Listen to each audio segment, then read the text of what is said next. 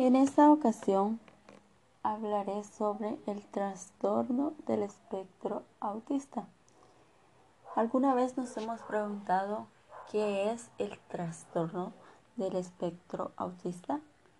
Pues en esta ocasión hablaré acerca de lo que es esto y este trastorno se trata de una afección relacionada con el desarrollo del cerebro. Este afecta la manera en que una persona percibe y socializa con otras personas, lo que nos causa problemas en la interacción social y la comunicación. Este trastorno también comprende patrones de conducta restringidos y repetitivos. El término espectro es el trastorno del espectro autista, que se refiere a un amplio abanico de síntomas y gravedad. El trastorno del espectro autista comprende afecciones que anteriormente se consideraban independientes, como el autismo del síndrome de Asperger, el trastorno desintegrativo infantil y una forma no especificada de trastorno generalizado del desarrollo. Este trastorno del espectro autista comienza en los primeros años de la infancia y a la larga puede provocar problemas para desenvolverse en la sociedad, como por ejemplo en las situaciones sociales, en la escuela, en el trabajo, entre otros problemas. Los niños suelen presentar síntomas del autismo en el primer año. Un número reducido de niños parecen desarrollarse de forma normal en el primer año y luego pasan por un periodo de regresión entre los 18 y los 24 meses de edad, cuando aparecen los síntomas del autismo.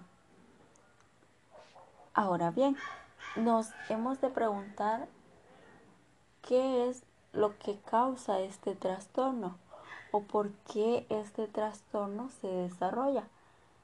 Bien, los trastornos del espectro autista no tienen una única causa conocida.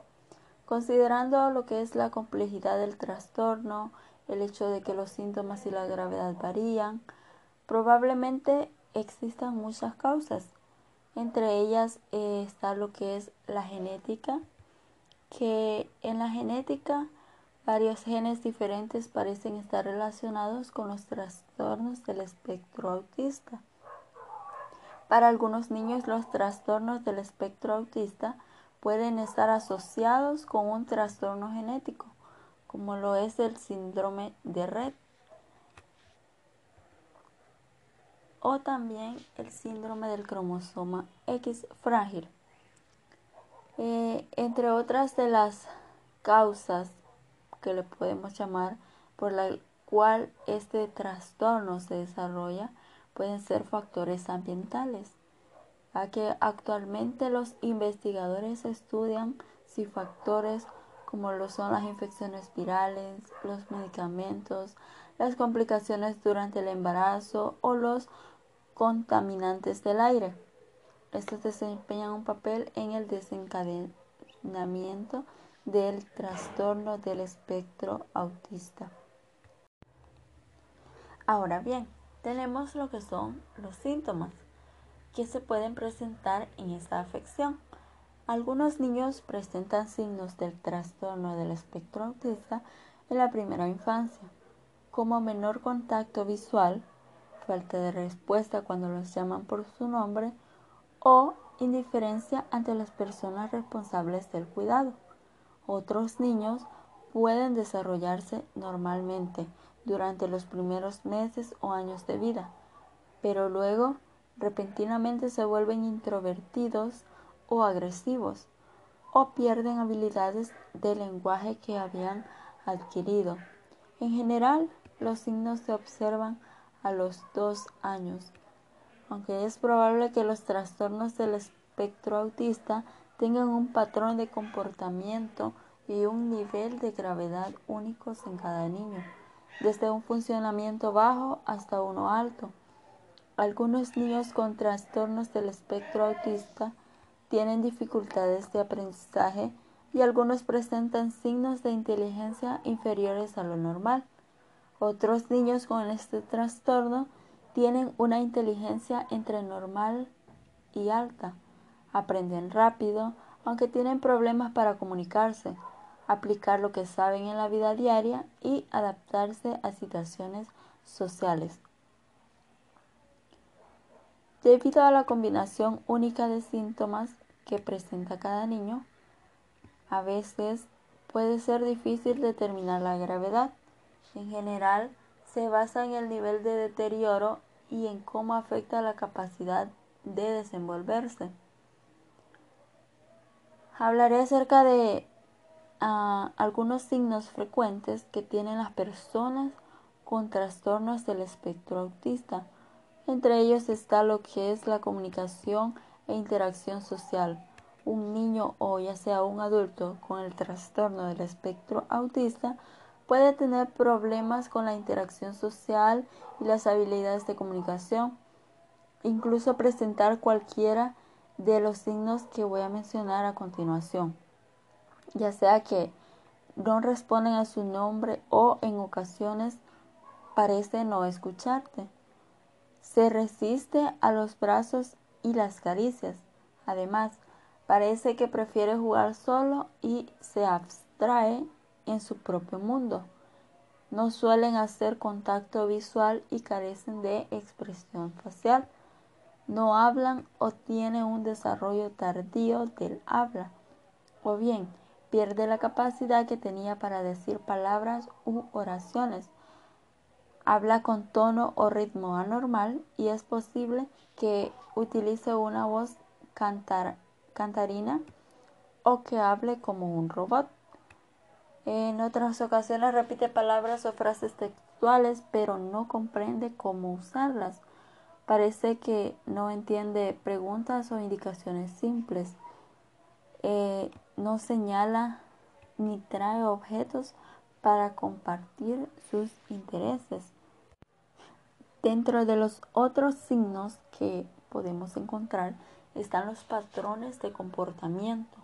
Un niño o un adulto con trastorno del espectro autista puede tener intereses, actividades o patrones de comportamientos repetitivos y limitados, e incluso presentar cualquiera de los siguientes signos, eh, como lo son realizar movimientos repetitivos como lo son balancearse, girar o aletear con las manos, realizar actividades que podrían causarle daño, como por ejemplo morderse o golpearse la cabeza, desarrollar rutinas o rituales específicos y se altera en el mínimo cambio.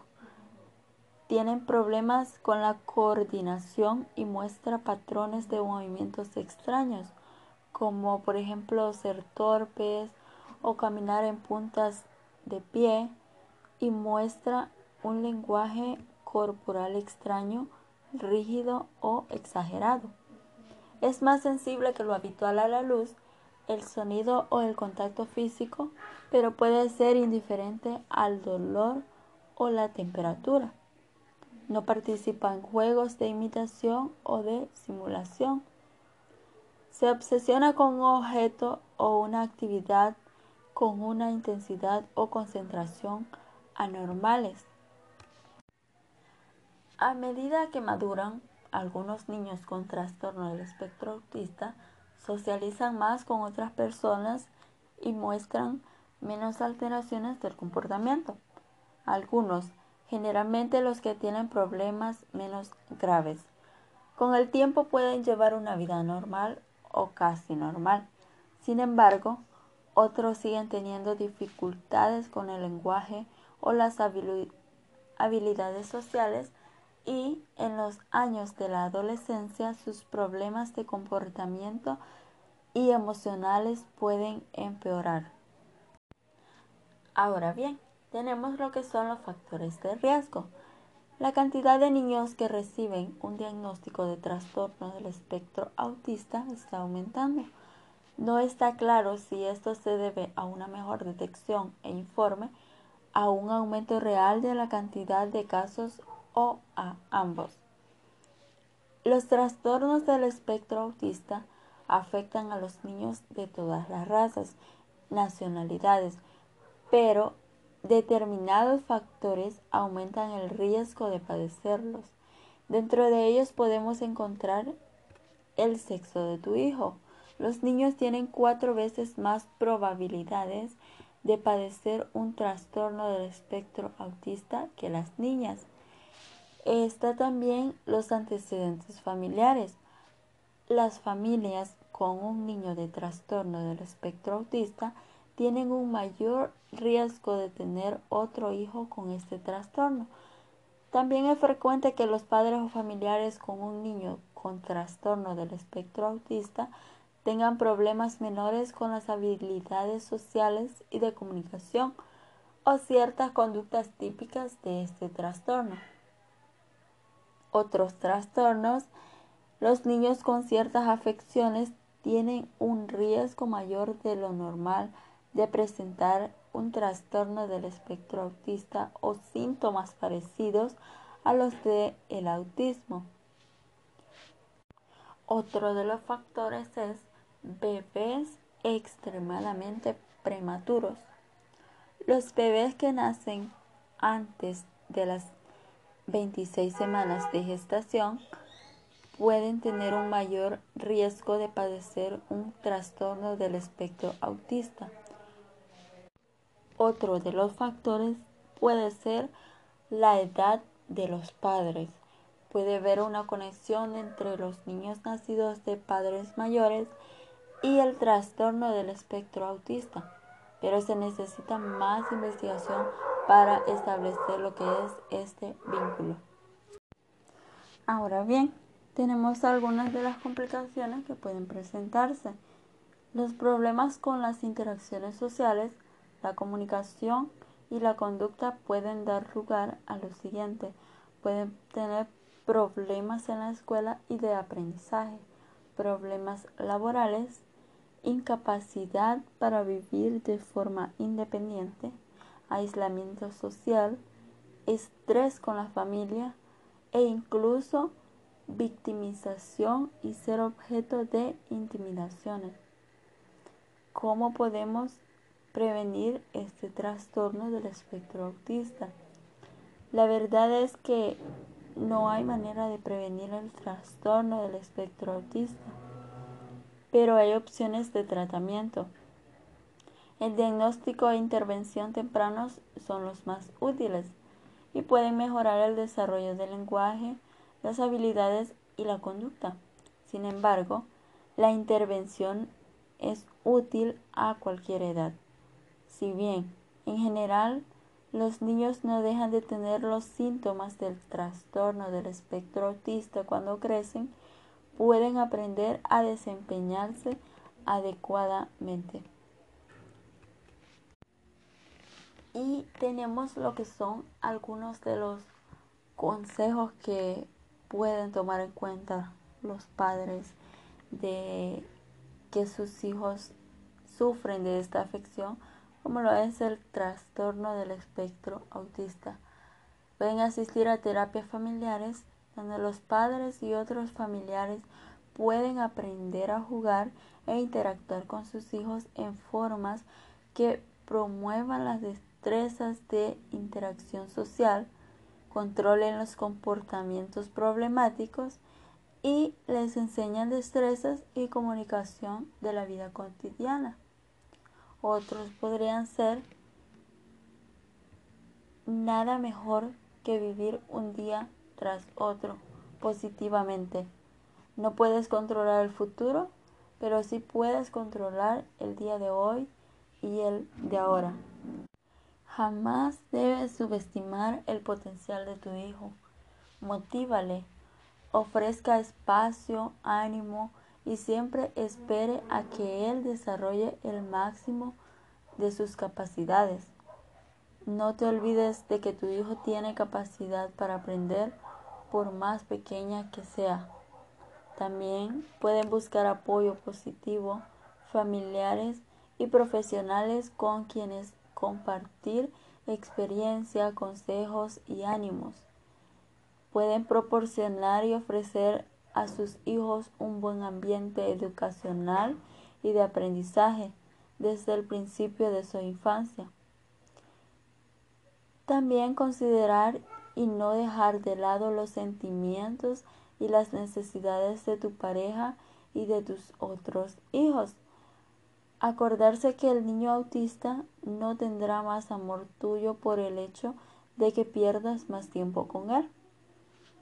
En cuanto a las decisiones y actitudes, contestar primero a tu conciencia, luego a tu hijo no necesitan justificar sus actos a los amigos o a otras personas. También deben ser honestos eh, con sus sentimientos. No puedes ser una super madre o un super padre las 24 horas del día.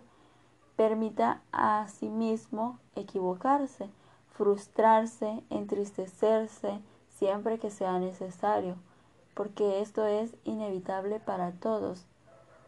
Deben ser buenos, generosos y gentiles consigo mismos. No fijarse solamente en lo que todavía tienes por hacer. Debes mirar para atrás y ver lo que ya has conseguido alcanzar. De vez en cuando, párate a sentir el olor de las rosas, dar el valor a lo mucho que has logrado en la vida aunque para ti parezca algo normal. Y como último, pero no menos importante, mantener la calma y jamás perder el sentido del humor. Reír es una de las mejores formas para evitar el estrés y el desánimo.